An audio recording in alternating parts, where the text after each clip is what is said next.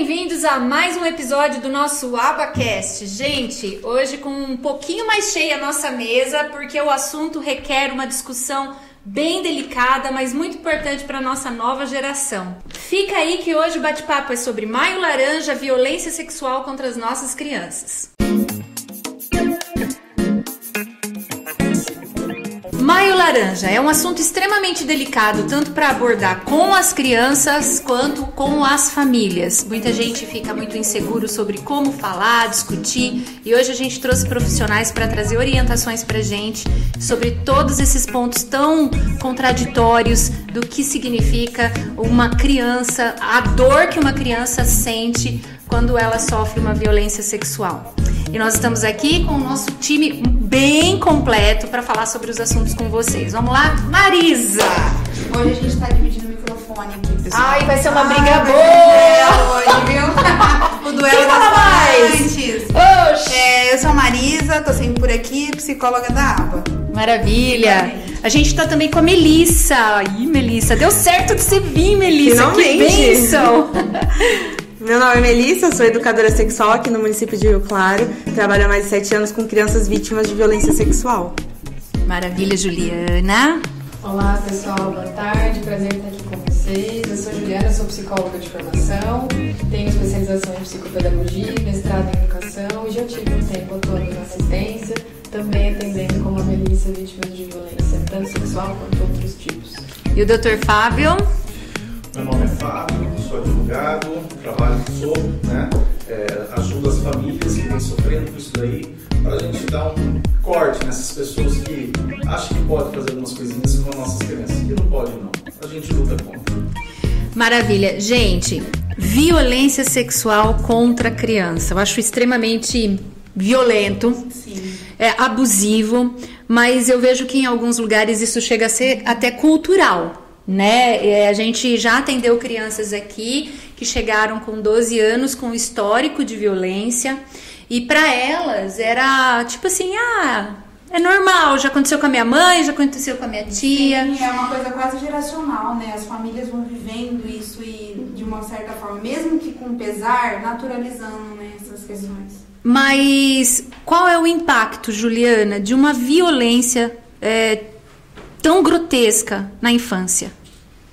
Acho que são muitos, né? Nem sei se dá pra gente enumerar, assim, quais são esses, esses impactos, mas tanto do ponto de vista psíquico, eh, emocional, social, eh, biológico, que tem os danos biológicos também causados. Se a gente pensa numa situação de abuso, tem danos para o corpo dessa criança, né? E para as emoções que ficam todas desorganizadas. eh, e é muito o que a Marisa falou. A gente percebe nos casos de violência de criança e adolescente que é cíclico mesmo, assim, é, tem uma questão das gerações e da falta de informação muitas vezes e é, de acesso a conhecimentos que possibilitem que essas pessoas entendam que tem toques que não são autorizados, né?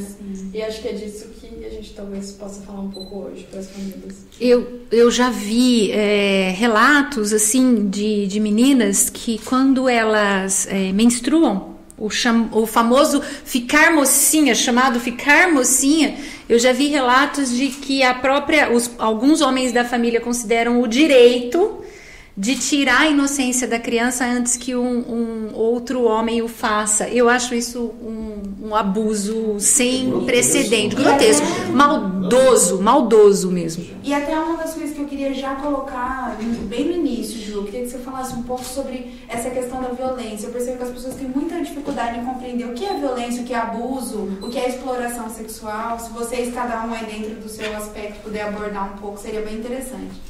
É, eu vou falar de forma mais técnica e depois se vocês Ô, quiserem. Ju, só vou pedir para você Tá. pôr um pouquinho o microfone Fechado. mais próximo de você, por causa do seu do som. mesmo. Isso. Isso, É, tá. você focar aqui por Tá, causa do som. beleza. É, vou falar então de forma mais técnica e talvez vocês possam me complementar, tá, gente? Ah, mas a violência, ela tá, ah, talvez seja o tema central, né, da discussão, mas existem dois tipos de violência sexual que são os mais falados é, quando a gente fala de infância e juventude, que é o abuso e a exploração sexual. Então, dentro desse tema amplo, temos é, o abuso e a exploração. Abuso, é, não só, eu falei do toque, né, que tem, tem é, partes do corpo que o toque não é autorizado, mas é, não é só o toque que configura abuso. Né? Tem várias situações, por exemplo, eu atendia famílias que é, expunham a criança a situações de assistir filmes com bastante é, cenas eróticas, é, é, compartilhar às vezes falas, é, situações familiares que são do universo do adulto é, junto da presença da criança, que também confunde a criança, né? Então, eu acho que abuso tem a ver com algo que é muito maior do que o que a gente imagina que é só uh, o ato sexual com penetração e, e, e, essa situação que me parece que na mídia é o que mais aparece, Sim. mas tem várias formas de abuso. Né? E a exploração sempre que envolve algum tipo de lucro, alguma uh, atividade lucrativa, né?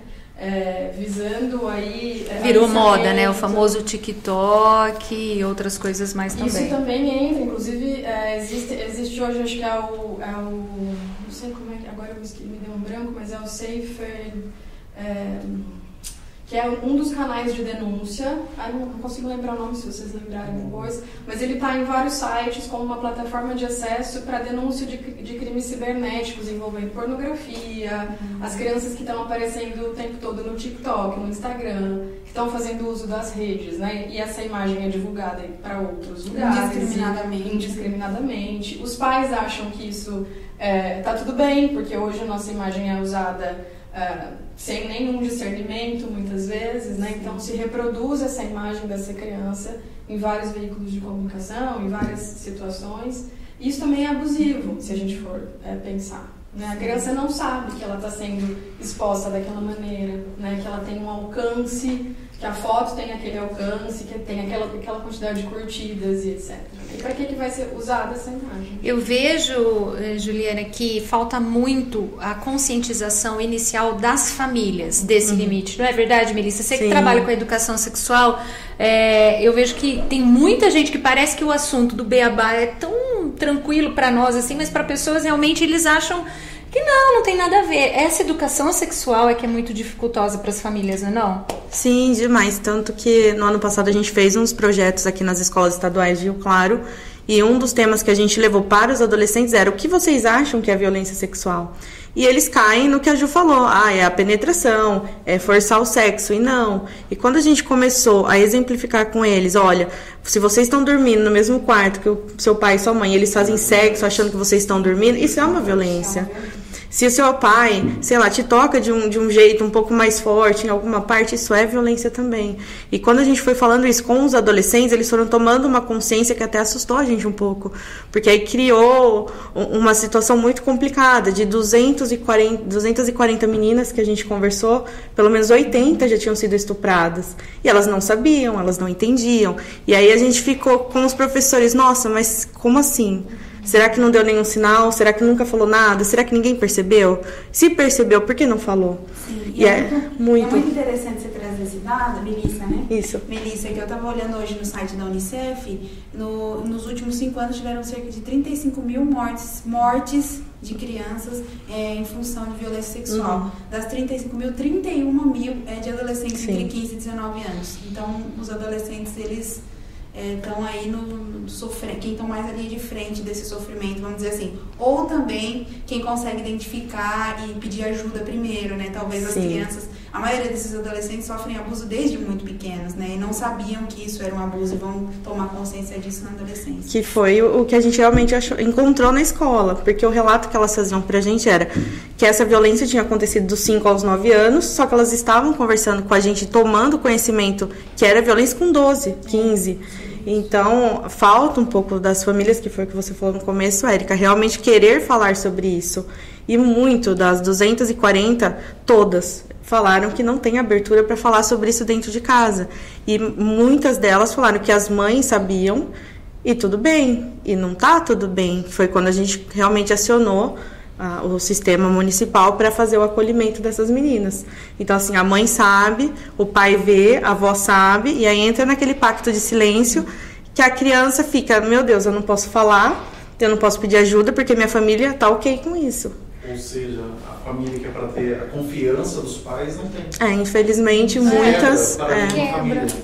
Eu percebo que esse movimento de silêncio das famílias, não sei como é que tem sido os casos que eu tenho acompanhado, acho que você pode me complementar. Não é nem só na questão de banalizar ou de fingir que, que, não, que não aconteceu nada. É naquela linha de pensamento de assim, não vamos falar porque Sim. ela vai esquecer. Ela é criança, criança Exato. esquece.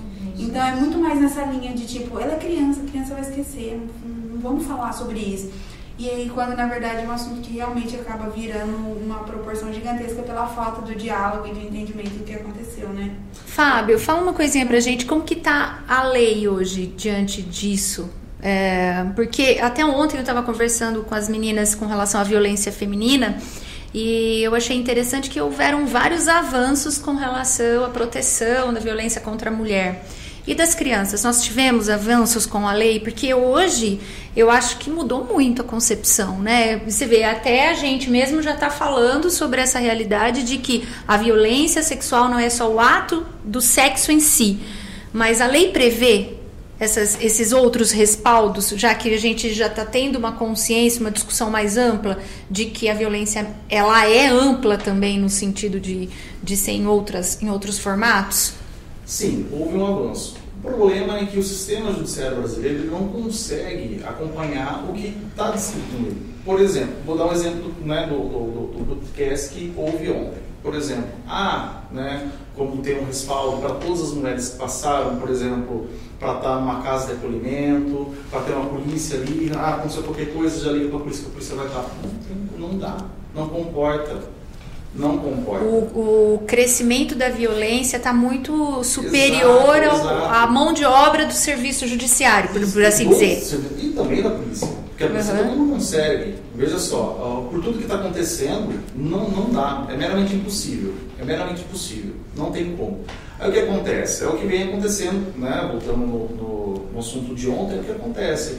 A pessoa vai lá, faz o boletim de ocorrência, tem a medida protetiva, passam dois, três dias, o cara que pegou, ameaçou, cumpre o que ameaçou. E como que E protege, né? E como protege essa mulher, tem. como protege essa criança Isso. de toda essa O violência. da criança, a mesma coisa. Porque assim, qual é o maior problema? Eu tenho um caso né, eh, que infelizmente começou em 2018 e teve a sentença começo desse ano. É muito tempo. Muito A tempo. criança estava menor de idade e hoje ela já está maior de idade. Nós temos um caso que a pessoa não foi nem acionada, né? Ó, a menina engravidou, teve bebê. Nossa, E assim, É, tipo, uma vítima de um abuso. Da de um familiar direto, tá? Isso. E até hoje, nem acionado o cara foi pela justiça. Isso faz É, eu- três é, é, anos. Até pensando nisso que vocês estão falando, Fábio, eu acho que a gente, é, nós somos uma sociedade legalista. assim, né? Eu acho Isso, que a gente isso, tem muita lei, mas a gente não tem estruturalmente um sistema que Não. proporciona o cuidado direto Sim. dessas Não, pessoas. não tem então a gente deixa um monte de gente desassistida. Né? Sim. As leis, eu acho que são, têm a sua legitimidade, é boa, são no claras. papel é maravilhosa, né? Mas na prática, às vezes deixa, porque não tem como. É, ainda não dá, ainda a gente não vive nessa realidade que precisamos ter. A Sim. gente vê que hoje em dia a gente precisa o que está no papel. Por que, que não está sendo cumprido? Quais são os motivos que a gente não consegue cumprir o que está ali? Que a lei prevê. Por quê? Vamos tentar resolver isso daí para conseguir dar respaldo para todas e todas? Vamos começar a fazer isso? Quer dizer, tá, tá defasado. A lei está ótima, a lei está maravilhosa. Por Mas exemplo, a prestação do serviço público não é nem, eu acho que, que nem ontem, é, ontem, né? A gente tá falando atemporal porque gravou ontem, tá? Mas vocês vão ver em outros times.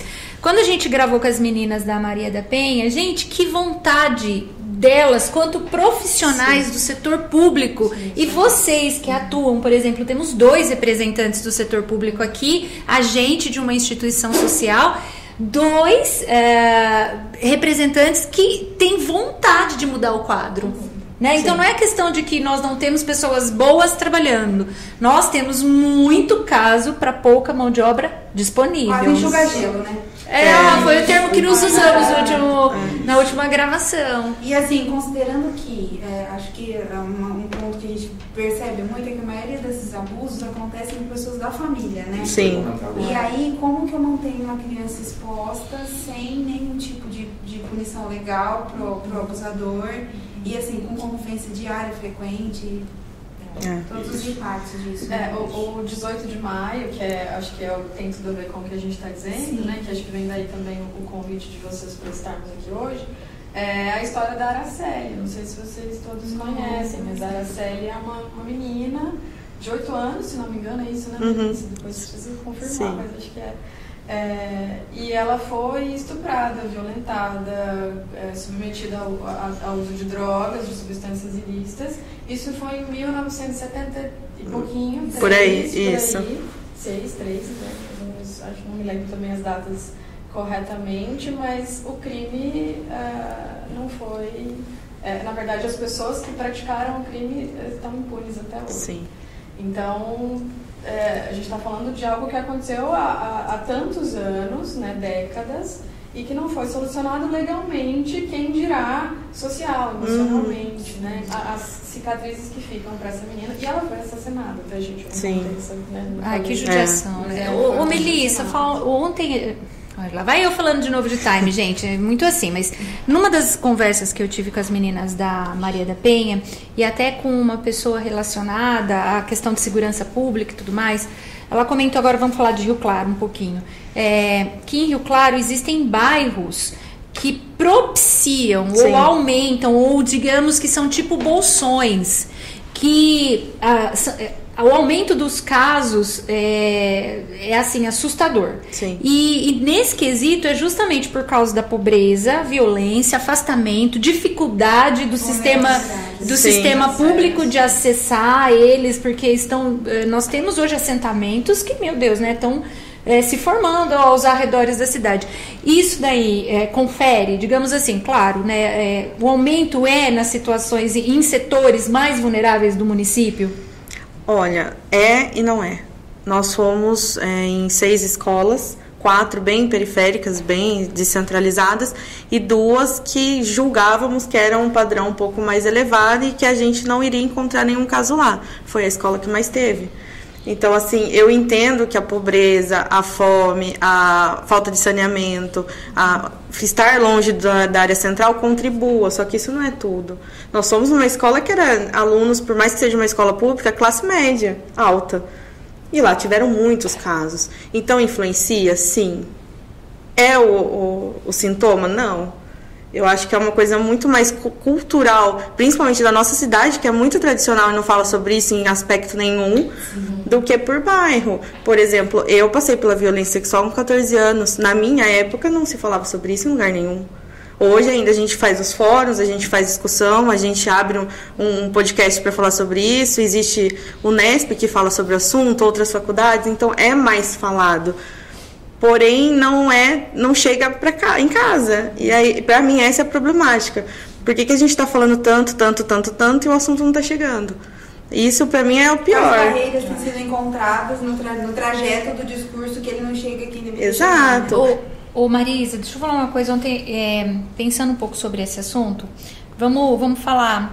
Talvez o problema maior não seja. Não sei. Agora é uma, uma leiga da, da psicologia falando para vocês duas nesse, nesse assunto. Talvez não seja tanto. ahn, a questão de abordar só o incentivo da criança de denunciar ou de tudo mais, mas começar a trabalhar eh, as famílias culturalmente para que elas possam entender os danos que elas causam, porque tá, a gente já vai chegar na parte, Fábio, que você vai falar pra gente das punições que são caso a justiça finalize o caso, quando a, caso não, quando a, justiça finaliza o caso. Mas será que a orientação cultural familiar não propicia muito isso por causa da exposição da pornografia na televisão, a erotização é, muito precoce das crianças no sentido de ah, vamos voltar no TikTok que eu vejo gente eu não tenho TikTok porque eu fico revoltada por causa das crianças vocês acreditam ou não? Eu não consigo ver elas dançando até o chão com aquelas músicas extremamente é, eróticas, erotizadas. Não vou nem falar do gosto da música, porque isso é muito peculiar. Mas aquela criança inocente de seus 4, 5 anos dançando músicas com palavras tão fortes e tão isso. Tá adultas. dançando, É, né? ela não sabe. dançando, Ela é só uma dança, É uma né? dança, é uma imitação. Bom, eu acho que assim, an- quando você começa a falar, incentivar as crianças a, a se pronunciarem, a denunciarem, eu acho que antes disso elas precisam saber que elas passaram por uma violência. Eu acho que a questão está muito além. É na tomada de consciência. Como que eu vou denunciar uma coisa que eu nem sei que aconteceu? E como orientar uma criança de 4 anos, Marisa? Ela é tão inocente, Então, né? mas e é por isso a importância dessas discussões, elas atravessarem, entrarem no ambiente doméstico, no ambiente familiar e fazerem parte da rotina cotidiana. E aí, à medida com que a criança cresce, com que vão surgindo os questionamentos, as dúvidas, o adulto ir expondo gradativamente de acordo com a necessidade dela, né, Ju? Porque acontece muito A da preocupação de eu vou antecipa, falar, mas e se ela não estiver preparada para saber, né? Eu queria até te ouvir falar um pouco de sugestões, de possibilidades para os pais, aí as meninas, as duas que são psicopedagogas, abordarem esse assunto de uma forma leve, no natural, no dia a dia aí com as crianças. Posso? É, é, eu vi, inclusive, é, um vídeo, eu achei isso aí maravilhoso. Eu tenho uma filhinha de 3 anos, né? Então a gente sempre é, busca ver como é que a gente pode estar orientando, né? De uma forma mais. Né, Até pra não apressar a assim, compreensão, isso, né? Porque, Porque porque a eles gente quer saber. Porque assim, ela começou na escola, né? Então no período desse, né, do, do- dos primeiros anos dela, foi pandemia, não teve, não tinha nem como, não teve muito acesso às outras crianças. Então hoje ela é uma criança um pouco mais acanhada, né? Isso daí me deixa um pouco preocupado. Por quê? Ela vai para um lugar, ela vai. Isso, os dois primeiros anos. Aí ela vai para um lugar totalmente novo, cheio de crianças. Vou, né, Deus me livre, mas se acontece alguma coisa na escola, como que eu chego para pegar e saber? Eu estava vendo na internet, como, né, e eu vi uma professora dando uma orientação sexual do, ó, se alguém pegar aqui, O semáforo. não. Semáforo, Isso, sensacional. O semáforo, né? Quem criou isso foi lindo. Eu achei muito bom, muito bom. O jeito que ela explica, a criançada assim e tal, e indo, depois indo com os pais, falando, aqui não pode. Maravilhoso. Meu marido tem um jargão, ele, ele sempre fala: Eu cuido do meu, você cuida do seu. É ah, ele, que ele sempre fala isso. Eu acho tão bonitinho os, os meus. Eu tenho um de 7 e um de 9, mas desde pequenininho, meu marido sempre fala com eles com naturalidade nesse, nesse jargão. Eu acho que tem muito material bom mesmo, Fábio. Marisa, acho que tem muito recurso para trabalhar, mas o, o- a grande questão é como é que a gente faz com que isso se torne acessível para as pessoas. A internet está cheia de coisas interessantes. Pipo e Fifi. Maravilhoso, é da Carolina Arcari. Isso, É. que é uma pedagoga também e tá super é, adaptada à linguagem. Tem o Pipo e Fifi bebê, não sei se você Tem, tem é o muito De Onde Vem o. Bebê, que é muito bom também. Isso. É Então, bem eu bacana. acho que esses materiais lúdicos que conseguem proporcionar para a criança um entendimento, primeiro do próprio corpo, que acho que é isso que você fala, Érica, de uma noção de que o corpo é meu, né, desde Uhum. pequenininho. É, para a psicanálise, que é, que, eu, que é o que eu estudo, que eu sigo, é, quando a gente nasce, a gente é uma continuidade do corpo da mãe. A gente não tem noção do próprio corpo. Uhum. Então a gente se guia por aquela que é a pessoa que, que É com a gente, que é a referência, mãe, pai, depois que entra nessa relação, porque inicialmente é a mãe, né, que Direto, gera, né? da gestação.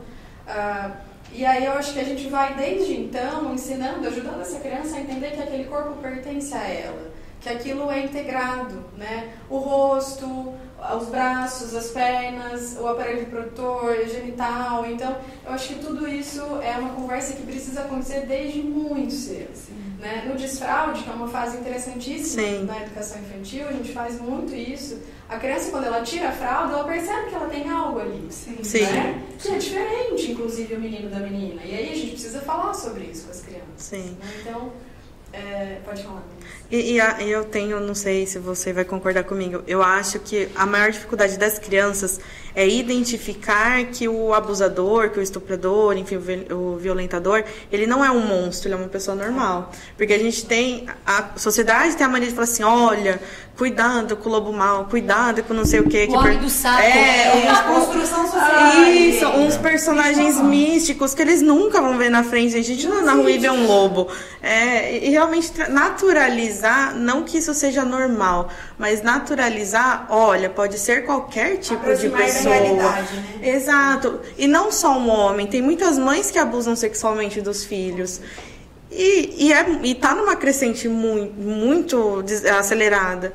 Então, acho que quanto mais a gente for sincero com as crianças, dentro, lógico, do Da que eles conseguem né? entender, melhor. Porque não adianta eu fantasiar, não é uma fantasia, é uma violência. É um homem, é uma mulher.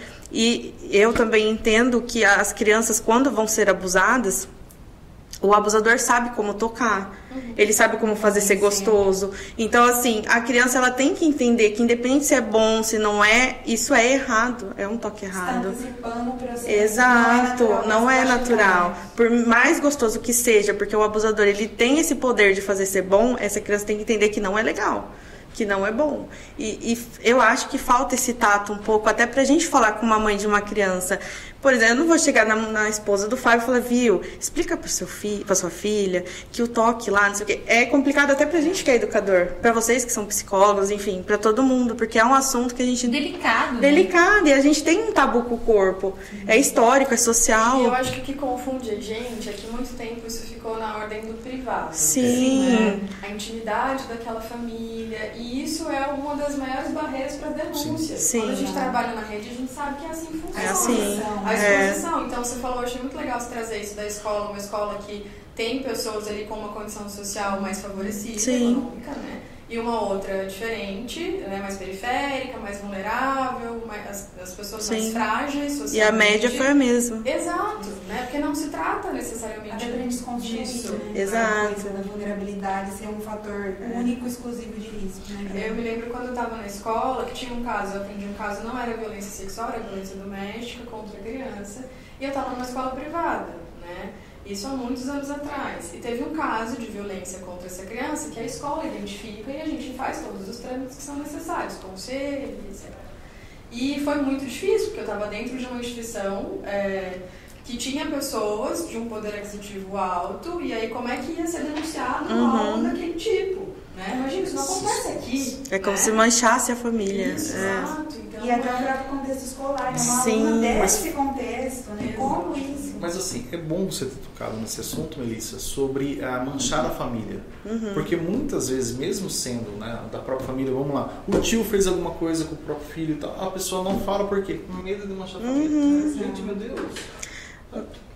Não, mas isso é, é super Não, comum. gente, eu acho É. que. ah, não sei se a Marisa lembra, mas nós tivemos situações aqui que envolvia ou era o afilhado ou uma Sim. pessoa próxima alguns anos atrás e a esposa ela tem medo né de, de é, causar mal-estar no casamento não é o marido que faz é um outro terceiro da Sim. segunda família do segundo casamento ah não aí entra aquilo que a Má eh, comentou vai esquecer não chegou a ser uma penetração Uhum. é só um toque não, não É. aconteceu nada de mais sério como assim não aconteceu nada de mais sério isso já é sério É que Exatamente. a partir do momento que a gente tem, toma conhecimento, a gente tem respaldo até do nosso código de ética, né? Respaldo da gente Uhum. enquanto psicólogo e de vocês também, cada um Sim. dentro do seu, para intervir em qualquer situação que viole os direitos humanos, né? A gente tem esse compromisso ético. É a tal famosa ética, por exemplo. Eu tenho uma, uma- um cliente, é, eu dei, a família veio me procurar, já era né, advogado da família,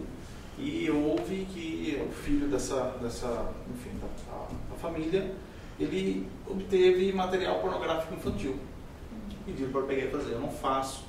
Não, não, não, mas a gente não está querendo que você liberte, a gente quer somente que você faça com que faça justiça, porque ele não, eu não quero que ele venha em qualquer advogado, porque a gente quer que ele pague. Legal. Porque, porque a gente não quer que ele saia livre, porque está errado o que ele fez. A gente tem consciência que está errado. Então, por favor, eu quero que você seja advogado, eu quero que você é, é, vá pelo caminho Pela justiça. justiça. É, falou, olha, maravilha, cometeu o crime, tô aqui para que até a pena seja justa. Exato, Digamos que foi mais ou menos esse exato. É discurso. Basicamente isso, mas assim, ele falou, não, eu, eu quero que ele vá lá, e ele, ó, tô até arrepiado, não tô brincando. Porque isso aí eu achei muito legal, porque é difícil. E é uma família totalmente carente. Totalmente carente. Né? Mas que tenha um entendimento Mas do que que tenha- pode, do que não pode mais uma vez a gente lembra mais da classe social, porque assim, ó, entender que... qual foi a, a- o que, que o pai dessa pessoa não conseguia entender? O que, que ele não conseguia entender? Como que ele conseguiu ter esse material? Porque a informação né, que ele passava para os pais, óbvio que tem aquela coisa de vergonha e tudo mais, ele falou que ele construía um computador e dentro desse computador já tinha esses materiais. Só que a Polícia Federal não é, ela faz toda a investigação com, e ele pegou um, um aplicativo onde você baixa a música, o famoso Emule, né, de Forchard, uma coisa assim, e quando você joga ah, palavras-chave, né, é, no nosso meio a gente sabe que é o PIDO, é, em outras palavras, a- vai direto, já aciona a Polícia Federal. Então já começa o histórico, acende no sistema né, eh, eletrônico da Polícia Federal e já começa a fazer pesquisa e começa a monitorar a pessoa. Olha só que É muito, é, é sensacional. O sistema de E, e todo, e assim, vê tudo, mas assim, tudo que você baixou, né? porque ele, ele pega toda a parte do IP, né, da casa da pessoa e vê tudo que você legal. faz. Tudo. Que hora que você conecta, que Nossa, hora que você que ligou o computador, tudo, tudo, tudo. E ele não entendia isso daí. Como que pega, eu falo, ó, isso aqui, que ele, ele nunca mexeu na internet, ele não tem absolutamente nada. Então, isso aqui é um roteador, isso aqui é a parte da internet, você vai explicando pedacinho por pedacinho. Na hora que ele entendeu, ele fez assim. Uma vergonha isso. Por favor, eu quero que seja, eu quero que ele pague. E eu acho que o, o interessante é que muitas vezes a pessoa que consome a pornografia infantil, aí eu falando longe do microfone, né, Zica? A pessoa que consome pornografia infantil, ela não tem, às vezes, noção do dimensão do quanto Sim. ela está financiando. Isso. Quanto de criança sendo abusada para fins financeiros, né? exato. De- Quer dizer, você é cúmplice de um crime. Não, não é só porque você tá quietinho na sala da sua casa, vendo, porque tem muito aquilo, né? Ai, deixou, que nem você falou, ai, gostou, a criança até gosta.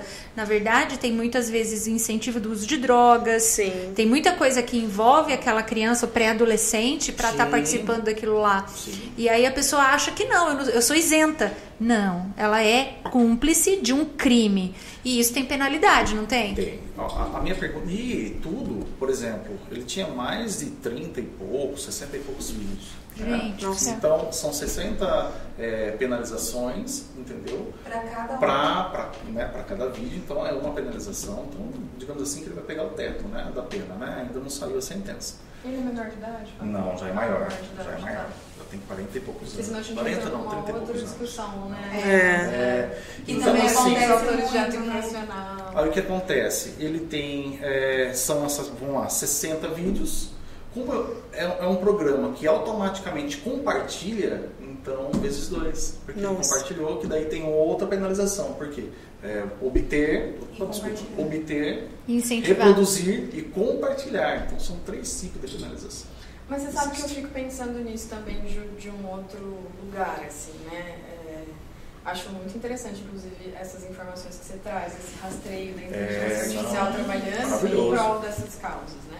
Mas fico pensando também que esse jovem precisa de cuidado. É, eu acho que isso é uma grande polêmica, assim, né, no universo da psicologia, porque Uhum. tem algo que é muito delicado de dizer, que é quem abusa, quem violenta, quem comete esse tipo crime também precisa de cuidado. Sim. É claro que é um cuidado que Também vai diz de passar alguém pelo adoecido, da né? De Uhum. interessar por esse tipo de conteúdo que viola a essência natural humana, né? Eu tive, né, eu peguei isso porque era uma, uma dúvida minha. Pô, será que ele passou por alguma coisa? Então eu peguei, reuni, geralmente os pais dele sempre ficavam junto, né, o pai dele sempre ficava junto. Pedi, falei, ah, vou conversar com ele em particular. A pessoa pegou, sentou na minha frente e falou, meu, já passou? Não, não, nunca, nunca tive nenhum problema, nem nada. Sério? Não, nunca tive. Não. Da onde surgiu isso daí? Essa, essa vontade? Falou, desde quando eu fui garoto, eu já gostava de criança menor que eu. Eu tinha desejo, eu gostava, eu sempre gostei. Falei, você já abusou? Você já fez alguma coisa com alguma criança? Algum? Não, não. Tá. Não fez por quê? Falta de oportunidade ou porque você não, só gosta mesmo de ver o vídeo? Ele falou, não, falta de oportunidade. Ainda não tenho coragem. Nossa. Não tenho coragem. Você Aí, É, é, É um passo do- É, né? Exatamente isso. A linha entre a oportunidade e a falta dela é muito tênue. Exato, Uhum. exato. Aí quer dizer, tênue. aí já pensa que já olhei pro pai, daí falei, não, obrigado, já terminei ali a entrevista, eu falei, pai, não sei como é que vai ser daqui em diante no processo e tudo mais, mas se por eventual né, não for condenado, ou depois que ele sair da condenação, levar no psicólogo. Sim. É, porque talvez, talvez, né, Fábio, o que, o que pudesse ser explicado e conversado com esse, com esse jovem é por que, que o abuso é crime? Porque a gente está violando um direito fundamental que é o respeito ao outro. Uhum. A liberdade do outro, o corpo do outro, a vida do outro. Tudo isso que infringe essa liberdade não pode ser feito. Exato. E, e é isso que a gente precisa, talvez, é, tem que voltar, né? Sim, Um voltar algumas casas, trás. Né? Porque Porque a gente fala em abuso e parece que é isso que você falou, né, Melissa? A figura do monstro. Uhum. De- talvez, né, olhar um pouco para isso que acontece antes de chegar lá. Sim. Né? O abuso é abuso, é crime, porque a gente viola um direito fundamental. Que a gente invade alguém. Exato. Né? A gente sabe que isso não pode ser, ser feito. Né? A gente vive num, num- Exato. uma sociedade em que a liberdade, a minha liberdade, termina quando a sua começa. começa, E essa preocupação, pegando um gancho que você está falando, me vem a preocupação de o quanto para essas questões do âmbito da sexualidade as pessoas perdem o freio moral no sentido de é, limitação dos desejos. A gente tem muitos desejos e satisfações que a gente consegue não atender. Ah, eu tenho um desejo de ter um carro de 200 mil reais, mas eu não vou comprar porque eu não vou poder pagar a parcela. E a gente contém. Uhum. Então, a partir do momento que o direito está relacionado a questões sexuais, as pessoas têm uma moralidade muito reduzida e elas flexibilizam isso, invadindo e atacando, violentando o outro com uma facilidade é, é, muito absurda, né? O famoso jeitinho brasileiro. Eu não posso ter, mas dá, consigo tirar uma casquinha. É, Tem que parar com isso. E- Esse- isso é o pior. Isso daí geralmente vem com exemplo. Exato. sim. E aí, eu não sei se vocês percebem, mas me dá sempre, quando eu escuto nessas histórias, sempre uma impressão de que o eu é maior que o outro. Uhum, sabe? Então, existe uma formação egocêntrica desse sujeito Sim. que acaba violando o espaço do outro porque ele entende que não tem tudo bem. limite. É. Né? E aí, às vezes, é uma questão pedagógica, de ensinar sobre limite desde pequeno. E a gente volta no e a gente pedagógico. volta no pedagógico, que é pedagógico. a Exato.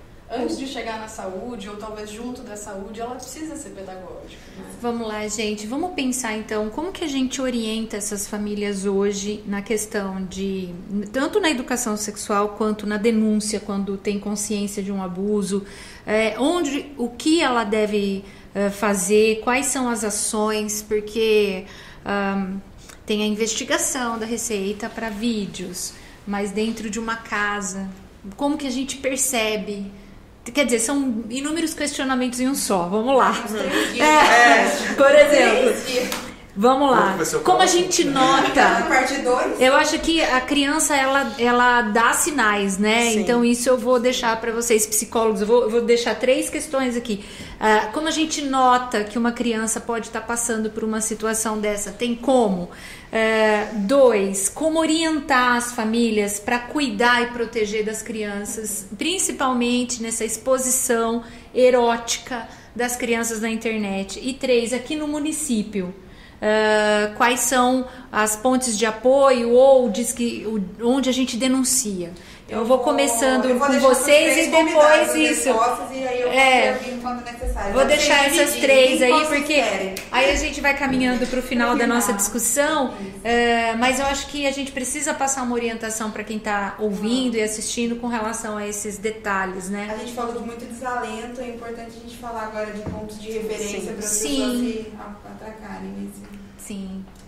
Vamos lá, Ju, vamos começar para como que a gente descobre, assim, ou com, começa a desconfiar que talvez haja a realidade de uma violência sexual dentro de casa. Eu acho, Érica, que é, eu não gosto muito da- dessa coisa dos sinais e dos sintomas, porque eu acho que as crianças são muito diferentes umas das outras e algumas não vão dar sinais. É, ou esses sinais vão aparecer muito tardiamente. Então, o que eu sempre digo para as famílias é da importância do vínculo e da abertura para o diálogo. Então, perceber que essa criança, você conhece teu filho, né? Você sabe Sim. como é que ele funciona, qual é a dinâmica dele. Então, se você nota que tem algo diferente, isso pode ser um sinal de muita coisa, inclusive de uma violência sexual, né? Ou de um, de um de bullying escolar, ou de tem muita coisa misturada nesses sinais, né? Eu acho que tem, tem um risco da gente fechar um quadro de sintomas e sinais e a gente deixar alguma coisa de fora, ou a gente generalizar esse, esse, esse, Sintoma. esse, esse sintoma, né? Então, é, eu ouço muitas pessoas falarem, ai, criança que é vítima de abuso geralmente se masturba. E faz isso na escola, em vários lugares. Isso não, isso Não é mito, necessariamente, é. né? Talvez essa criança esteja deslocando o prazer para um lugar é, do genital, da- né, do seu aparelho, da, da sua genitália. Então, tem muita coisa que eu acho que é individual demais para a gente colocar num, num enquadramento, assim, sabe? Mas eu acho que tem algumas dicas que são possíveis, que é isso de é, crianças muito pequenas. Hoje a gente vai falar com os pais né, de crianças de 0 a 4. Então, crianças muito pequenas, é, é, você falando da sua filhinha, né, Fábio? É muito possível conversar desde pequeno sobre sexualidade Sim, sim. é, com as crianças. E lembrando que sexualidade e sexo são coisas diferentes. Né? Sexualidade é tudo aquilo que diz do, do nosso prazer, do que a gente deseja. E a vida é feita de desejo. Quando a gente não deseja mais, a gente está deprimido, está com algum tipo de questão que precisa ser cuidada, né? Então, acho que é, é, nutrir essa conversa com essas crianças nos pequenos espaços do dia a dia mesmo. Né? Ficar próximo da escola, que é uma rede importantíssima para isso. A escola percebe muita diferença nas crianças Sim. quando tem algo acontecendo. E a escola geralmente é uma das maiores vozes para denúncia de casos de abuso sexual. Né? Então, eu acho que nas pequenas coisas do cotidiano mesmo, sabe? De participar da vida da criança, de poder falar com ela sobre isso. É um olhar atento. É um olhar atento, cuidadoso mesmo, de perto, né? Sem terceirizar uma, né, o máximo que conseguir, assim, de estar próximo, porque eu sei que a vida das famílias, dos adultos é muito corrida e não dá para ficar o tempo todo junto e presente. Mas se você tiver um, um pouquinho do teu dia para sentar com essa criança e conversar como foi a vivência na escola, a experiência com os amigos, se conhecer alguém novo, como é que tá aquele professor que chegou novo na escola, né? Então coisas muito pequenas assim, que parecem até, nossa, mas isso vai prevenir? Isso vai combater abuso, né? Esse diálogo eu acho que é sempre a maior aposta, né, para a prevenção desses casos. Perfeito.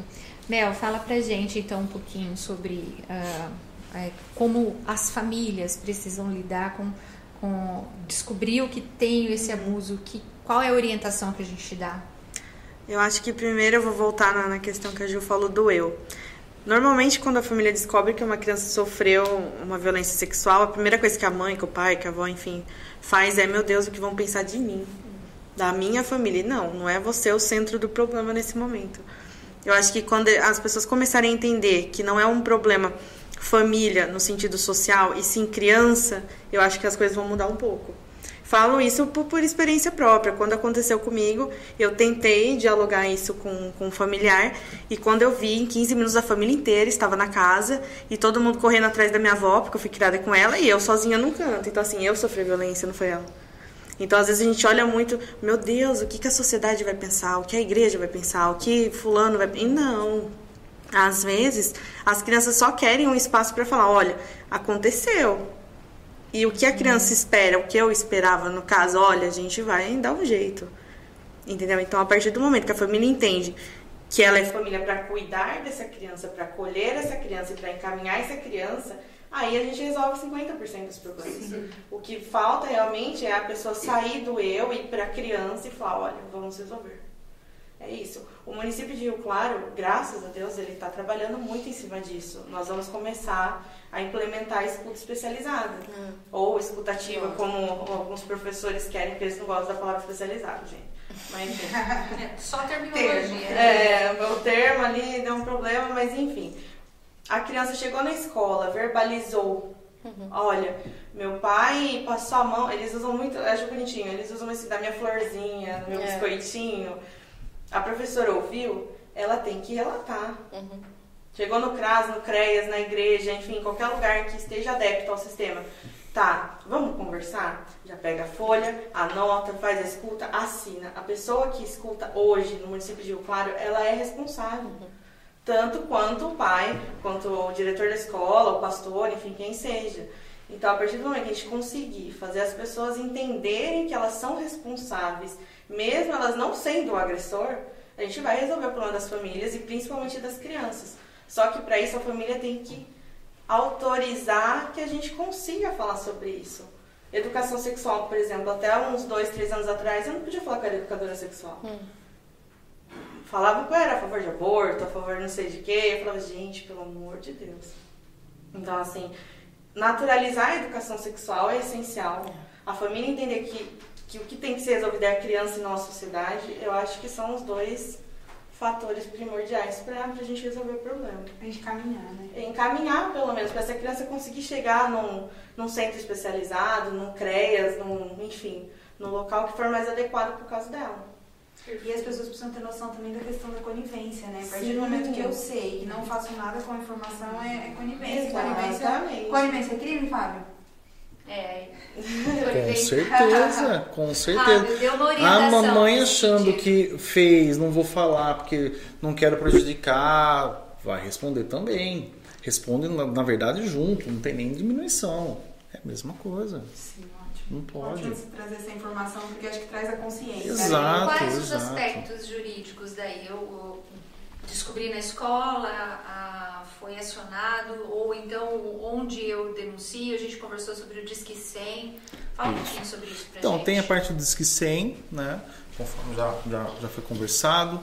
Ah, levando a criança também no médico, né? O médico já vai fazer, já vai olhar, já vai fazer o relato, já vai chamar a polícia militar, tá? Já para fazer o, o- o primeiro relato e já vai levar a criança lá para a delegacia para estar fazendo o boletim de ocorrência e já vai pra, passar pelo, pela- pelo médico legal para fazer a avaliação na criança, né? Aqui em Rio Claro, se acontecer isso com alguém que está em casa assistindo, a criança foi vítima, é só encaminhar até a maternidade municipal.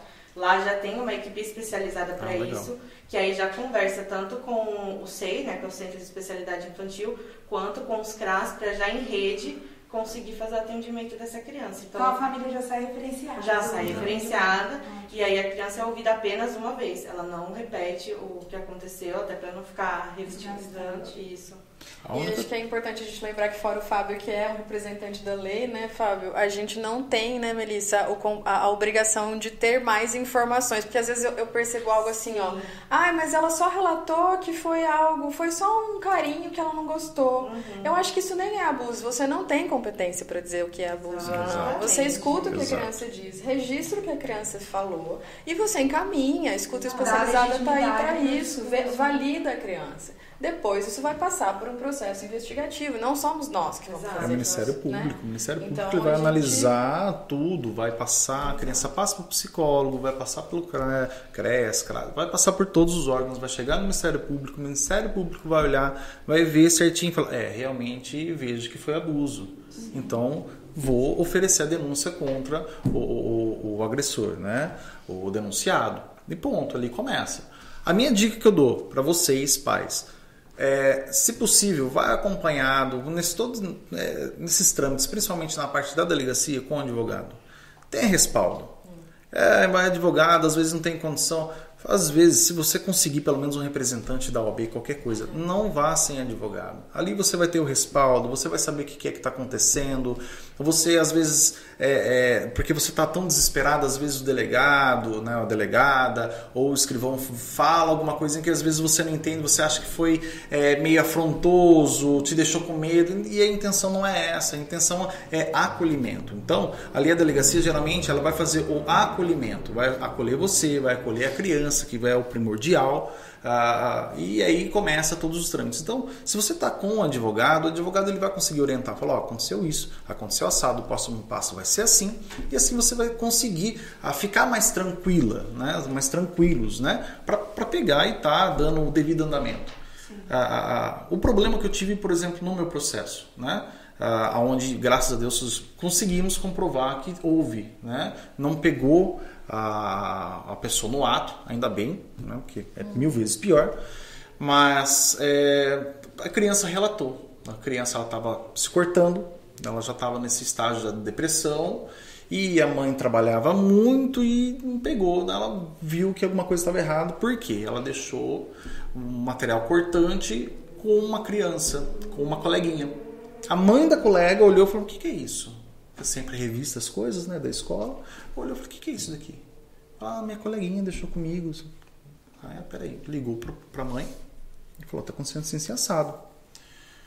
Aí ela pegou, daí ela viu, viu tudo cheio de corte. Eu tô cortando, cortando, até ter a coragem de cortar profundo. Né? Ainda bem que deu tempo. Só que aquele processo, quem foi, o que, que aconteceu, pelo amor de Deus, e vai, e começa a soltar nome. Foi isso, foi fulano, foi Beltrano. Aí na hora, de descobre, na hora que descobriu quem foi a pessoa, ela desabou. É uma pessoa muito próxima. A pessoa que cuidava da criança. Entendeu? Era o, o padrasto, Não. É, que tem uma incidência enorme. Sim, muito. É, ele não considera que E aquela foi coisa. Então, mas então. Mas olha só que engraçado. Pegou, começou, a- quando casou né, com a mãe da criança, a criança, se não me engano, tinha um ano, dois aninhos de idade. Começou a fazer, começou a ter relação com 10 anos, 10 para 11 anos. Que é A relação. É. Aí a relação foi até os 14 dela. Meu Deus, quatro anos de abuso. Entendeu? Quatro anos de abuso. Depois desses quatro anos, foi quando houve-se né, essa denúncia e tudo mais. Aí, estamos agora, ela já é maior de idade. Saiu agora. Até então ela estava com depressão, não conseguia sair na rua, ela ficava com medo. A pessoa que fez, sai lá na sociedade, aquele monte de gente começa a ficar desesperada. Os impactos são Calma. E hoje você vê, vocês, né, são é, é, profissionais da área, é impressionante o quanto que isso daí fica nítido, o quanto que ela não curou. Pode passar o que for, não, não- parece que não, reverberando, né? não vai. Impacta a construção Não vai. subjetiva do É. ser humano, né? É uma coisa muito E você vê, eu tive, né? é, é, Essa família sempre foi muito próxima da minha, né? Então pra gente foi um choque. Foi, foi onde eu entrei nesse mundo e falei, não, agora eu tô nesse mundo e eu vou sempre estar ajudando onde tive a oportunidade, inclusive, de conhecer a Melissa. Eu, eu imagino o quanto não tem de relatos tão violentos, tão agressivos, né? Exato. É, por isso que a gente está aqui. A gente está aqui hoje, Exato. Finalizando uma discussão que eu acho de extrema importância, porque traz resultados para a comunidade, não só do indivíduo, mas para todo o restante, extremamente negativos. Ou seja, uma pessoa que adoece por uma violência de outra pessoa adoecida e que vai reverberar em outros processos de doença, seja ou de violência, ou seja uma pessoa se cortar. Então, eh, a gente está tentando trazer aqui no Abacast alguns assuntos que são de relevância muito intensa na nossa sociedade para despertar eh, a conscientização das pessoas acerca desses assuntos. Então, proteja suas crianças, proteja as nossas crianças. Ah, você acha que você não está correndo o risco do seu filho estar sofrendo um abuso, sua filha está sofrendo um abuso, maravilha. Não exponha ela na internet, isso também é um abuso.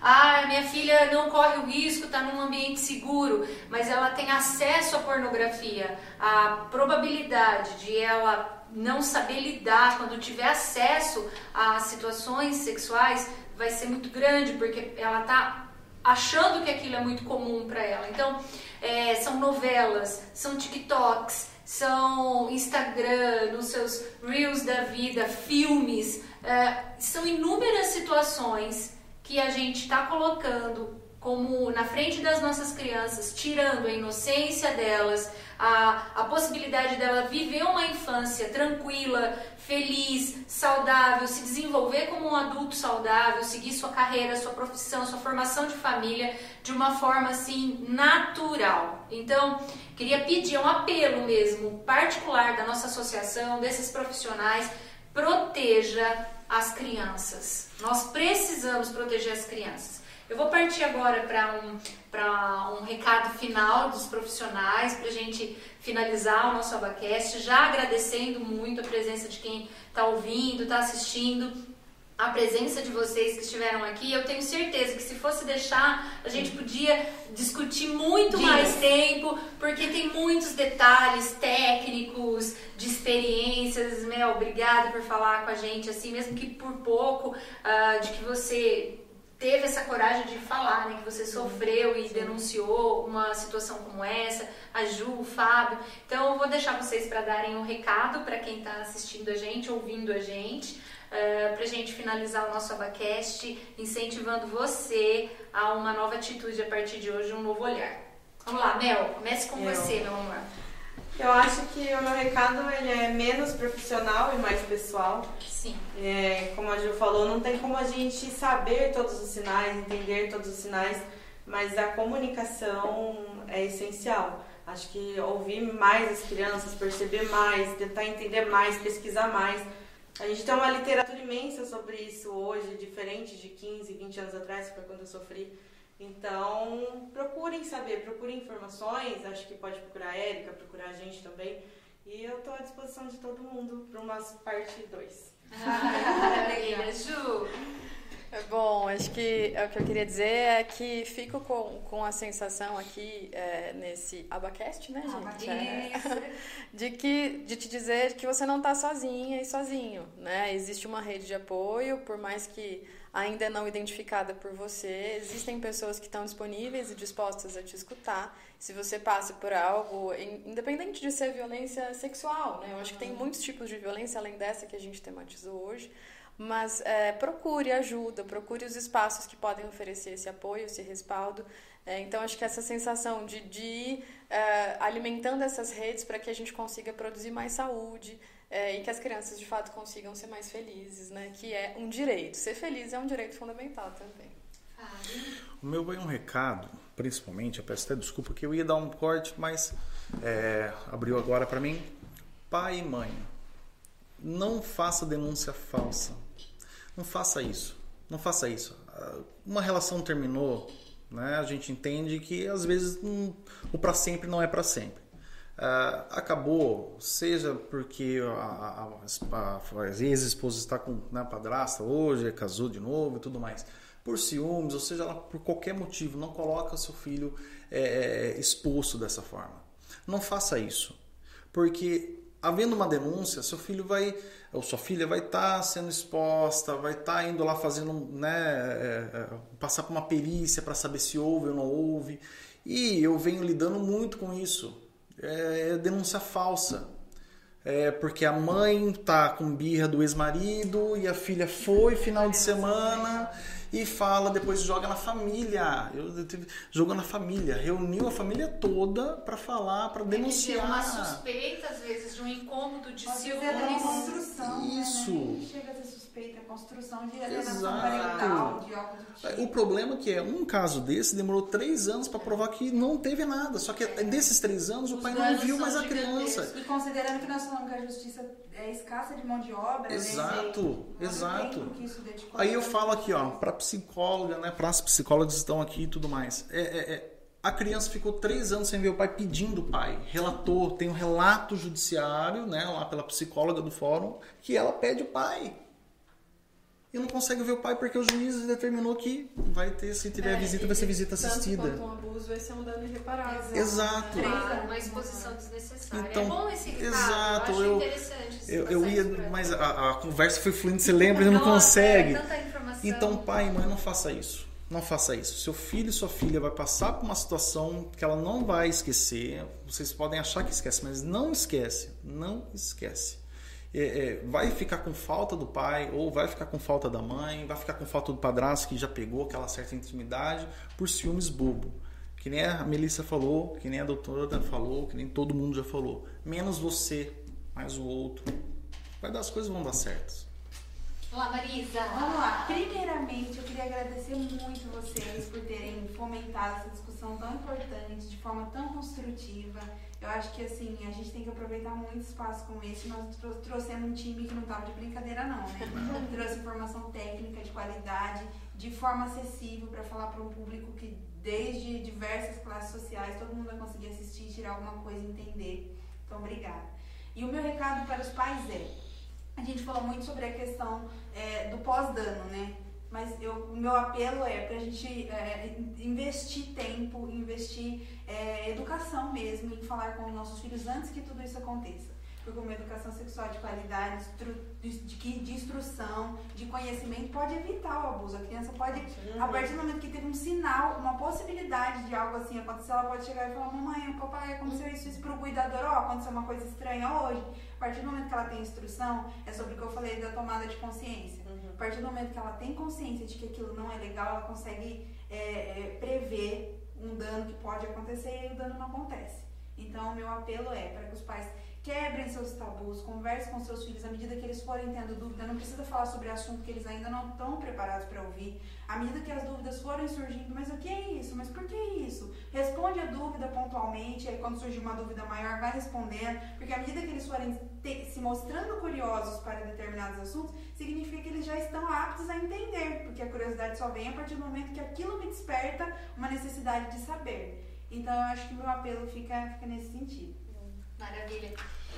Bom, pessoal. queria agradecer mais uma vez a presença de vocês, finalizando aqui o nosso abacaxi sobre o Maio Laranja, violência sexual contra as nossas crianças. E como eu sempre termino, uh, claro, nós somos mantidos pela Igreja do Nazareno, então nós precisamos falar que essa não é a vontade de Deus para nossas crianças. Deus tem um plano de paz, até a palavra diz que Deus tem planos de bênçãos para as nossas vidas. Então, nós precisamos, como a gente sempre falou aqui, ó, a conversa foi, olhe o outro. Nosso lema principal, que Jesus mais nos ensinou, é que nós temos que amar o próximo como nós amamos a nós mesmos. Então, não, não machuque o outro, seja em que setor for, porque você também não gostaria de ser machucado. Então, é, olhe para essas crianças como presente de Deus na sua vida. Mães, celular é uma delícia, eu concordo, mas menos celular, mais filho, mais olho no olho, mais brincadeiras em casa, mais tempo com as crianças menos distrações, menos terceirizar a educação dos seus filhos para outras pessoas. Deus te deu crianças como tesouros, heranças nas nossas mãos. A Bíblia fala que as nossas crianças são flechas nas mãos de um guerreiro. Ou seja, o meu filho, a minha filha, eles vão ser lançados para o mundo. E quando eles forem lançados como flecha no mundo, eu espero que eles sejam um repetidor da palavra de paz, de bênção, eh, de instrução para outras famílias, para outras vidas, criando filhos também saudáveis, construindo relacionamentos saudáveis. Deus nos criou para isso. Deus não nos criou para o escuro, para pornografia, para algo é, que traga malefício para nossa alma. Então, é, ame o próximo como você ama a si mesmo. Guarde as nossas crianças e entenda que o olho de Deus tudo vê. A justiça pode tardar, mas a justiça divina não tarda. Então, crendo nisso, é, seja qual for a sua fé, coloque seus olhos em Deus e observe a sua família como o bem mais precioso da sua vida. Um abraço muito grande para você que ficou até agora aqui com a gente. Um abraço para todos vocês e até o próximo Abacast, se Deus quiser.